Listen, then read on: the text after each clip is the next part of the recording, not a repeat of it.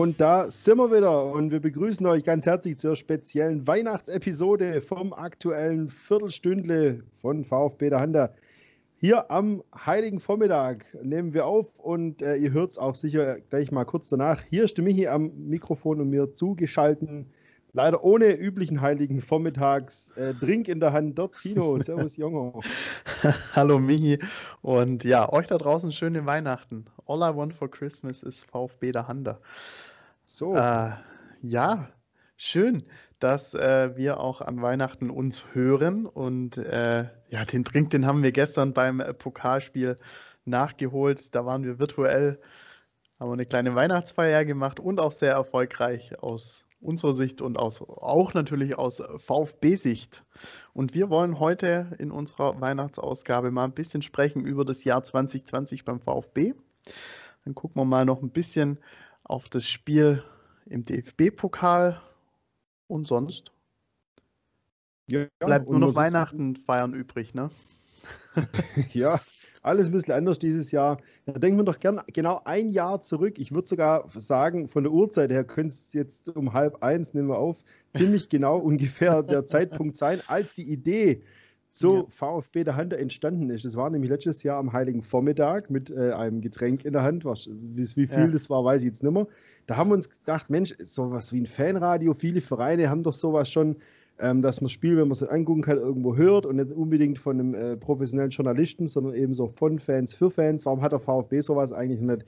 Das könnten wir doch eigentlich machen. Nennen wir das doch VfB statt VfB Away, nennen wir es VfB der Hand. Das war die Idee heute vor einem Jahr.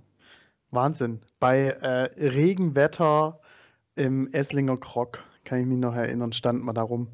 Ja. Vor dem Krog, ja, weil wieder alles voll war. Genau, genau, vor dem Krog. Und ähm, sind wir ein Jahr quasi später und die Idee ist gereift und gewachsen und jetzt haben wir sogar noch einen kleinen Podcast oben drauf gelegt und äh, es macht immer noch einen Heidenspaß. ja, immer mehr. Ich weiß, das erste Spiel war ein bisschen holprig, da wusste man manchmal auch gar nicht, was schwätzen und es hat sich dann irgendwann so eingependelt. Vor allem Muss aber bedenken, sehr nervös, glaube ich. Ja, das auch. Und äh, es war halt so ungewohnt, so dass du die ganze Zeit was schwätzen musst, weil es ist ja nicht so wie ein Kommentator im Fernsehen, der auch mal zwei Minuten ruhig sein kann, wenn auf dem Platz nichts passiert, weil du siehst ja, du siehst ja nichts bei uns. Deswegen muss man ja schon irgendwie versuchen, nicht zu viel äh, tote Luft quasi da zu haben. Und man muss ja auch dazu noch sagen, das war alles auch noch vor Corona. Also die Idee, das hatte mit Corona gar nichts zu tun gehabt. Da haben wir nicht mal denkt, was da von Scheiß kommt. Da haben wir bloß gesagt, komm, machen wir einfach die Auswärtsspiele. Und wie dann Corona angefangen hat, haben wir eben auch die Heimspiele dazu gemacht. Die Saison haben wir dann auch wieder mit den Auswärtsspielen angefangen, wie es eigentlich geplant war. Und mittlerweile machen wir doch wieder alles. Und was man dazu sagen muss, ja, also wir haben selbst das VfB äh, Fanradio überlebt. Also die haben ja ihren, ihren Sender auch mal irgendwie bald, recht bald wieder eingestellt. Ähm, auch witzig. ja, und die hatten ja sogar noch so äh, unfaire Sachen wie ein Stargast, wie Timo Hildebrand war da, glaube ich mal. Solche Möglichkeiten haben wir natürlich ja. nicht. Wir haben immer noch keinen Sponsor. Hust, hust, wenn jemand was weiß da draußen. ja. Ja, wir machen es ja just for fun und äh, die Reaktionen im Chat bei den Spielen, das macht ja auch Spaß, wenn da von euch was kommt und man sich dann gegenseitig irgendeinen Scheiß erzählt. Das soll ja auch nicht immer so ernst sein. Klar, regt sich mal auf, aber wir wollen ja auch keine objektive Berichterstattung machen, sondern einfach auch durch die VfB-Brille mit Bruddeln und Freuen und allem, was dazugehört. Genau, und äh, das haben wir 2020 gemacht und äh, da war auch viel los. Also wir haben über viel sprechen dürfen müssen und äh, vor allem natürlich immer über unseren VfB und der hat 2020 ja auch ein sehr ereignisreiches Jahr hinter sich und wir blicken da mal ein bisschen jetzt drauf zurück, also quasi ha, von der zweiten Liga jetzt bis hin ähm, oder über den Aufstieg dann in Richtung, ja, jetzt stehen wir auf Platz 7 und stehen im Achtelfinale vom DFB-Pokal. Hätte, sagen wir mal, vor einem Jahr auch irgendwie so niemand geglaubt. Nee, ich meine, dass man hochgeht irgendwie, das hat man schon irgendwo damit gerechnet oder zumindest erwartet und gehofft, aber es war zum Teil in der zweiten Liga ja auch schon relativ holprig. Also mir fällt da zum Beispiel, das war glaube ich eins, ja, eins relativ frühes Spiel in unserer VfB der Hande Zeit in Kiel war ganz übel, zum Beispiel. Ja, ja, oder selbst wenn du mal gewonnen hast, so ein Ding da in Bochum 1 zu 0 oder äh, auf St. Pauli da ein 1 zu 1 das war, waren so Geschichten, da hast du gedacht, oh Gott, also klar, irgendwie steigst du wahrscheinlich auf, aber wie wird denn das dann in der ersten Liga? Und ähm, siehe da, es ist, äh, sehr cool und ähm, nicht nur jetzt, das, das heißt mal dahingestellt, dass wir jetzt auf Platz 7 in der Tabelle stehen und da jetzt mal ähm, äh, Weihnachten feiern dürfen. Ähm, was ich ein ganz großer Punkt finde, spielerisch hat sich diese Mannschaft eigentlich, eigentlich richtig, richtig gut entwickelt. Ähm, ich gehe in solche Spiele, äh, das heißt, egal gegen wen, du weißt, der VfB wird seine Chancen kreieren und erarbeiten und muss auch mal natürlich kritische Phasen in so einem Spiel überstehen, aber irgendwie hat man da gutes Gefühl und man geht da immer mit Zuversicht in so eine Partie rein, auch wenn es gegen die Bayern oder Dortmund ist oder ähm, auch aus tieferen Tabellenregionen. Und wenn man mal so genau jetzt sogar in der ersten Liga schaut, hat der VfB eigentlich fast schon wieder sechs Punkte zu wenig auf dem Konto, weil der ein oder andere ähm, Dreier dann doch vielleicht so ein bisschen aus ja, Naivität oder Grün- oder Blauäugigkeit vielleicht auch verloren ging. Aber es macht einfach Spaß, der, der jungen Truppe da anzugucken äh, oder äh, zuzusehen. Und ähm, ja, Jung und Wild 2.0 habe ich irgendwo mal gelesen. Ich glaube, das trifft es ziemlich und auch diese Spielweise mit Mut und äh, mit Engagement kommt man sehr weit und der VfB legt es gerade auf den Platz. Oder wie siehst du das? Ja, absolut. Wobei ich das Jung und Wild, die Jungen Wilden, ich kann das nicht mehr hören. Das, war, ich, das nervt mich auch jedes Mal. Immer die Jungen Wilden, die Jungen Wilden. Das war mal vor 20 Jahren, äh, ungefähr 19 Jahren, die eigentlichen Jungen Wilden. Und man sollte immer versuchen, wieder da was, genauso wie das magische Dreieck. Das wird auch immer einmalig bleiben. Ähm, da brauchen wir nicht immer so diesen Begriff, auch wenn es natürlich stimmt, wir haben viele junge Spieler und es macht wieder Spaß, einfach zuzugucken wenn man mal zurückdenkt an die letzte Erstligasaison, da gab es ja auch Spiele, wo man zwischenzeitlich mal gewonnen hat, aber was das für ein Rumpelfußball war zum Teil. Mit den Größen Gentner, Aogo, Beck und äh, wie sie alle hießen, das war ja wirklich grauslich. Und jetzt, da, jetzt sieht man halt auch wieder mal Fußball. Und nicht nur hinten reinstehen, vorne hilft der liebe Gott. Nee, man versucht wirklich Fußball zu spielen, auch gegen andere Mannschaften. Und jetzt stimmt schon, das war auch so eigentlich nicht zu erwarten, weil die Mannschaft sich ja jetzt nicht so groß verändert hat zur Zweitligasaison. Wenn wir darauf nochmal zurückgehen, klar gab es auch ein paar Highlights, aber die Lowlights, sage ich mal, für mich waren da gerade das Spiel in Kiel zum Beispiel, dann das Derby gegen KSC, wo man schon dachte, okay, jetzt wird es wirklich eng mit dem Aufstieg. Das war ja schon richtig fies zum Teil, was man da, da angucken musste. Und äh, die haben schon einen ganz schönen Sprung gemacht. Highlights gab es natürlich auch in der zweiten Liga. Also gerade das Heimspiel gegen HSV, wo man 2-0 hinten liegt oder 3-2 gewinnt. Was ja eigentlich auch ein Tiefpunkt war zur Halbzeit. Das war ja auch eigentlich Totaler Tiefpunkt.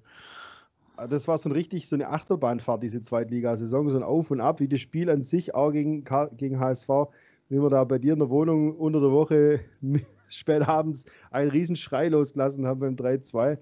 Ähm, das war natürlich schon geil. Natürlich das 6-0 in Nürnberg, oder war es 6-1? Waren es 6-0, ja. 6-0, das da ich dachte. Wo wir am Ende quasi dann noch aufgestiegen sind. Ja, und dann äh, noch Heidenheim. das, war, das war schon geil, das waren Highlights, ja. Und natürlich in dieser Saison, in der ersten Liga, gab es ja auch schon ein paar Highlights. Unangefochten sicherlich das Spiel in Dortmund vor kurzem. Definitiv. Definitiv. Das und ja, ähm, ja man sieht auch, der VfB gewinnt auch solche, solche Spiele, glaube ich, im Moment auch so, so gegen Bremen oder, oder in Berlin, wo du merkst, okay, die sind Mannschaften irgendwie auf dem gleichen Level oder vielleicht auch ein bisschen drunter und der VfB nimmt da einfach irgendwie das mit. Das finde ich gerade klasse. Deswegen kommst du auch auf die Punktzahl von 18. Das ist, äh, und das nicht mal nach, nach 17 Spielen, sondern äh, weniger. Und wir hoffen natürlich, dass die, dass die Reise da so weitergeht. Äh, da in der, in der Liga. Und ich will jetzt nicht von international reden, aber einfach so früh wie möglich mit dem Abstieg nichts mehr zu tun haben. Das ist einfach mein Wunsch für 21 oder für diese Saison.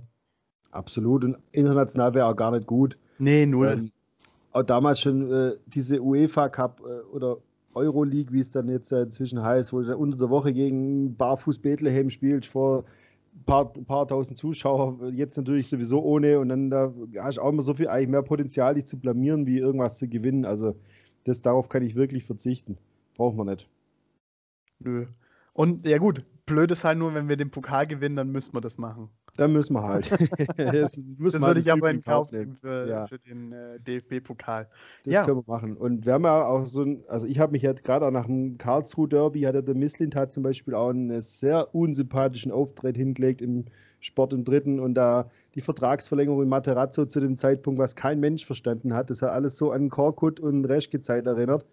Im Nachhinein muss man aber sagen, offensichtlich sehr viel richtig gemacht. Auch an äh, Materazzo muss man da in gewisser Weise Abbitte leisten. Der hat die Mannschaft wirklich entwickelt. Der hat viele Spieler besser gemacht, wie ein Silas, ein Kulibali, der letztes Jahr in der Saison in der zweiten Liga gar keine Rolle gespielt hat und plötzlich hier so eine Granate ist. Gonzales hat nochmal einen Schritt nach vorne gemacht. Also das muss man schon am Trainer anrechnen. Absolut. Also äh, Pellegrino Matarazzo ein ganz, ganz großer Gewinn für diesen Verein und ähm, wie du sagst, er hat, er macht Spieler einfach besser. Ich, ich finde auch Gregor Kobel hat irgendwie nochmal einen Schritt gemacht. Ähm, vielleicht liegt es auch einfach an Uwe Gospodarek, auch ein super Typ. ähm, und einfach auch dieses, dieses System weiterentwickelt, wo du, wo du merkst, die Spieler, die vertrauen diesem System auch. Also das hat man, finde ich, vor allem beim ersten Spiel gegen Freiburg gemerkt, auch wenn wir das verloren haben. Aber man hat einfach weitergespielt, hat auch irgendwie drei blöde Gegentore gekriegt in der ersten Halbzeit. Da war man einfach noch nicht angekommen so richtig. Aber man hat einfach gesagt, komm, wir vertrauen dem Ganzen. Und siehe da, es wäre fast noch ein Unentschieden dann rausgesprungen. Und so ging das eigentlich weiter. Und selbst solche Gurkengeschichten jetzt wie am Sonntag gegen, gegen Wolfsburg, wo du ein ganz gut, okayes Spiel machst. Ich habe in Wolfsburg auch schon andere Geschichten ähm, gesehen und Wolfsburg gerade eigentlich auch super drauf ist. Und ähm, trotzdem machst du ein gutes Spiel. Du, du, die Jungs glauben gerade einfach an sich und an dieses System und stimmt einfach in der Mannschaft. Es gibt, glaube ich, gefühlt so keine Gruppen, in dieser Mannschaft. Ja, also so jeder hilft dann auch jedem. Ähm, den Eindruck hatte ja man dann vor allem da beim ersten Abstieg und so, dass es so eine Grüppchenbildung gibt, finde ich gerade gar nicht.